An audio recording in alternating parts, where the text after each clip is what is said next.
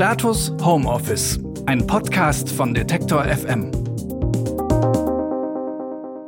Deutschland im Homeoffice. Zumindest gilt das für die, deren Jobs das auch nur irgendwie zulassen. Keine Mittagspause mit Kolleginnen und Kollegen, keine Pausenzigarette oder kein Schnack in der Kaffeeecke. Braucht es deswegen im Moment eine digitale Kaffeeecke und was kann die bringen? Das frage ich Organisationsentwicklerin Bettina Rollo. Ich bin Marie-Sophie Schiller und treffe mich jeden Tag mit Bettina im Video-Interview, um übers Homeoffice zu sprechen. Hallo Bettina. Hallo Marie. Wie sieht dir denn aus, so eine virtuelle Kaffeeecke? Ich glaube, da gibt's ganz unterschiedliche Formen. Ich habe jetzt mal in der ganzen letzten Woche den unterschiedlichen Meetings, die ich mit äh, meinen Klienten und Kunden hatte, äh, geschaut, was machen die denn so, was haben die denn irgendwie für sich schon innoviert, um irgendwie auch so eine Art von Atmosphäre im Team herzustellen oder einfach so das zu tun, was ja doch auch viel unseren Arbeitsalltag ausmacht, dass wir irgendwie eben mal kurz miteinander schnacken, dass wir zusammen einen Tee, einen Kaffee trinken oder auch länger oder dass wir eine gemeinsame Mittagspause haben. Und da habe ich gesehen, dass da schon eine total schöne Vielfalt an Sachen entstanden ist. Also es gibt wirklich alles Mögliche. Ich habe, ähm, ich weiß vom Better Place Lab, dass die zum Beispiel jeden Morgen zusammen meditieren via Zoom das heißt, sie treffen sich im Grunde vor dem Arbeitsalltag in unterschiedlichen Konstellationen und äh, meditieren, glaube ich, eine halbe Stunde oder sogar eine ganze Stunde zusammen. Das heißt, eine Person leitet das an und alle anderen folgen. So, das ist natürlich jetzt schon was, wenn Meditation und meditative Praxisen, Praxen oder Mindfulness schon Teil der äh, Unternehmens- oder Teamkultur ist. Ähm, wenn man jetzt sagt, man sucht eher was für die Dinge, die man so aus dem traditionellen Alltag her kennt, dann ähm, habe ich jetzt äh, von einem meiner Startups, LegalOS, gelernt, dass man super einen dieser Instant Messaging Services, die normalerweise Gamer benutzen, nutzen kann. Und da gibt es zum mhm. Beispiel einen, also ich kenne mich damit nicht aus, aber die haben gesagt, die benutzen Discord. Und Discord ist im Grunde wie so ein Raum, den macht man einfach auf und dann kann man den laufen lassen. Das heißt, man kann auch einfach zusammen tippen und hört sich dann gegenseitig tippen. Und wenn man Lust hat, dann sagt man mal was oder nicht. Oder man kann auch da reinschreiben.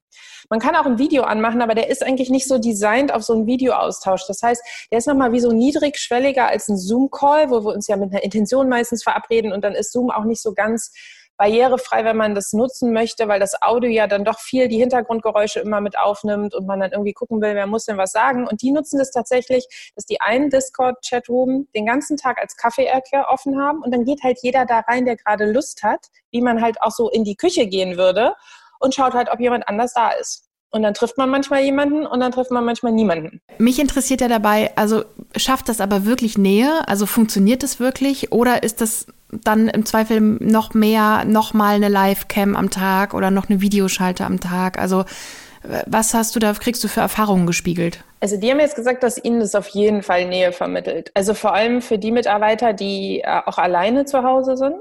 Also die, die jetzt keine Familie und noch zwei vielleicht auch sehr aktive Kinder im Hintergrund rumrennen haben, ist es tatsächlich nett, wenn man dann irgendwie als Team einfach so ein Chatroom die ganze Zeit offen hat und ab und zu einfach mal fragen kann. Also so wie du das halt machen würdest, wenn du mal am Arbeitsplatz sitzt, so hey, wie ist denn das? Also da ist ja die ganze Zeit dann im Grunde wie so ein Audiokanal offen, den man nutzen kann, den man jetzt auch nicht abstellen muss oder wieder anmachen muss. Und die es halt total nett finden, wenn man dann zur Mittagszeit sich auch alle in, in der Kaffeeecke dann zum Mittagessen trifft oder dann nochmal intendiert auf einen Zoom-Raum wechselt, weil man sich vielleicht beim Mittagessen dann sehen möchte und das äh, nochmal anders gestalten möchte. Aber ich habe sie extra gefragt, ich habe das Gefühl, das gibt euch gerade das, was ihr braucht. Und die haben auf jeden Fall gesagt, ja, also das gibt uns auf jeden Fall so ein Gefühl von sozialer Nähe und es fühlt sich halt viel barrierefreier an, als sich für einen Videocall zu verabreden. Ja. Also es ist wirklich einfach so ein Raum, da klicke ich mich kurz eben rein und dann bin ich da. Und hast du noch weiter, weitere ähm, Beispiele oder Erfahrungen gehabt? Naja, also das eine ist, dass sich halt viele Teams wirklich dann zum Mittagessen verabreden in einem Zoom-Call und dann sitzt jeder mit dem Essen da und man nimmt sich halt die halbe Stunde oder die Dreiviertelstunde, die man sich in der Mittagspause nimmt. Es gibt dann noch Teams, die ähm, sich zum Teil auch einfach zu einem Abendbierchen dann treffen und alle auf dem Sofa sitzen und äh, den Ausklang sozusagen so ein bisschen miteinander begehen. Ähm, dann eben die Chatrooms, die gemeinsame Meditation morgens. Es ist halt immer die Frage, okay, wir wollen das auf der einen Ebene, wollen wir soziale Nähe einfach, also wir wollen das auch herstellen können oder ans anbieten können, was wir normalerweise im Office miteinander hätten.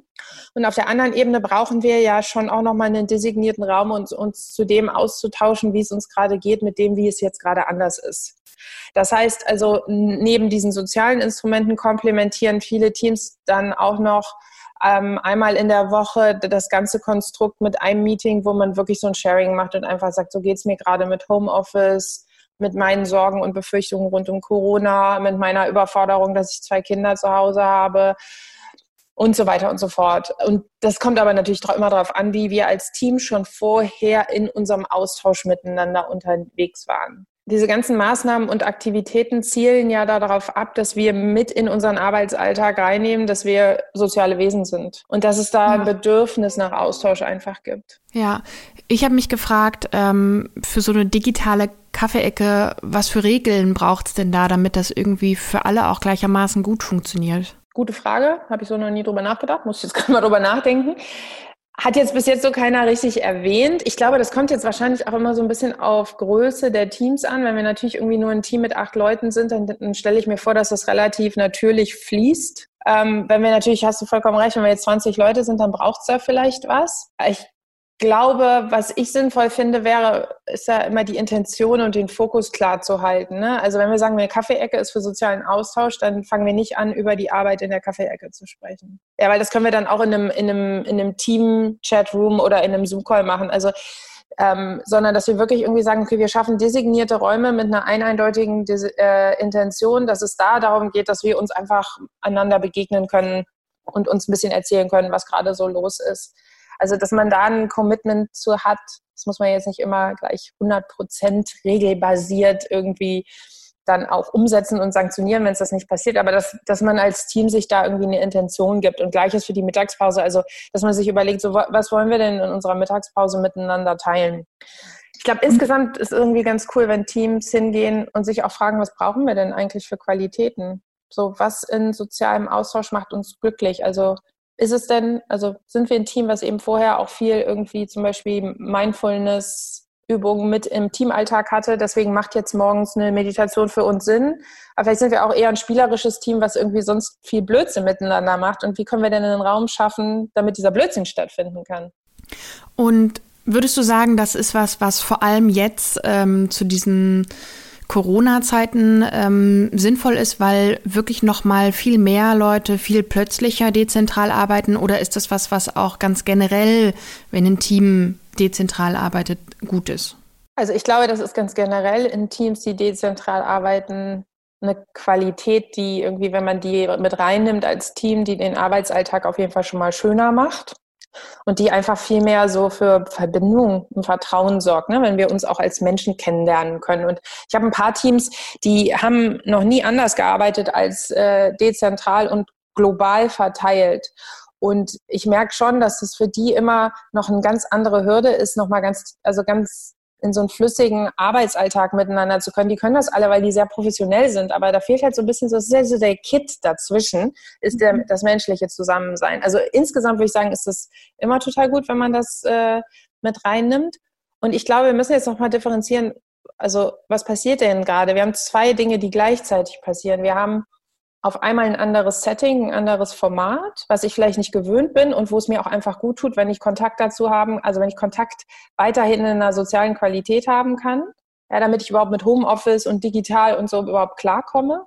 Und dann sind wir schon gerade in einer, in einer starken Veränderungssituation und in einer Krise. So, und in jedem Unternehmen, das gerade eine Krise durchläuft, wie zum Beispiel eine finanzielle Krise oder sonstiges, würde ich ja auch immer sagen, schafft Räume, in denen ihr euch begegnen könnt, mit dem wie ihr das gerade erlebt. Und jetzt ist Corona was, das global ist, was wir nicht gewählt haben, dem wir gerade auch nichts entgegensetzen können. Das heißt, umso mehr brauchen Teams dann einen Raum, in dem sie sich dazu irgendwie ein bisschen austauschen können. Und ich glaube, das mit reinzunehmen ist total wichtig. Bettina, ich sage vielen Dank dir und liebe Grüße nach Berlin. Danke dir. Das war unser heutiger Impuls zum Thema Homeoffice. Schreibt uns gern, welche Fragen dazu euch gerade beschäftigen. Am besten per Mail an homeoffice@detektor.fm. Ich bin Marie-Sophie Schiller und wünsche euch einen guten Tag am heimischen Schreibtisch. Tschüss. Status Homeoffice. Ein Podcast von Detektor FM.